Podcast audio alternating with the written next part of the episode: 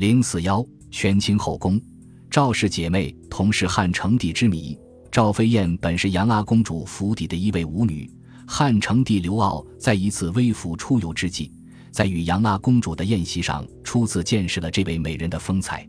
在用歌舞给酒宴助兴时，汉成帝从舞女群中看到了一个与众不同的窈窕美人，不但舞姿宛若天外飞仙，容貌更是艳质卓绝。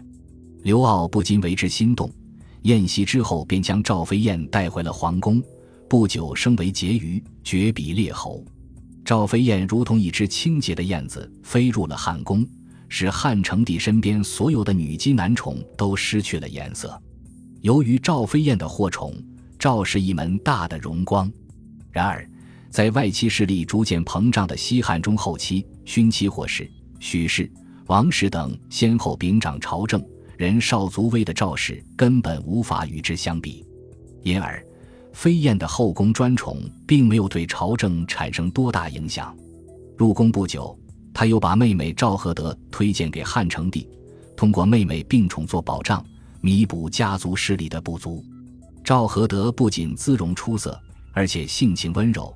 她不同于姐姐赵飞燕的飘然若仙，而是体态盈满丰润，肌肤胜雪，别有一番韵味。汉成帝又渐渐把心思移到她身上。赵合德入宫数日，也被封为婕妤，这样两姐妹轮流承欢侍宴。原先被皇帝宠爱有加的许皇后与班婕妤，此时备受冷落。赵氏姐妹大为得宠，野心也就随之水涨船高，不再满足于仅仅是宠妃的地位，又盯上了皇后的宝座。这时，汉成帝的许皇后已经失宠多年，满腹怨恨。就和姐姐许烨一起请巫祝设坛祈禳，期盼皇帝回心转意。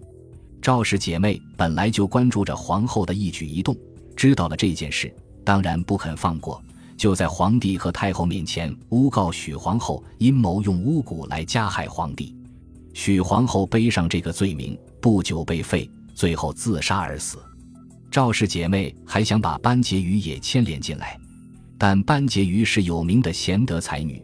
汉成帝不相信她会参加这种事情，就亲自前去询问。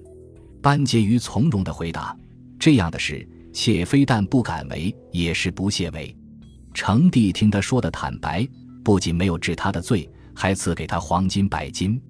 之后，班婕妤主动要求到长信宫侍奉太后，远离是非之地，以求避祸。在闲暇时做师傅，以自商道。班婕妤在移居长信宫之后。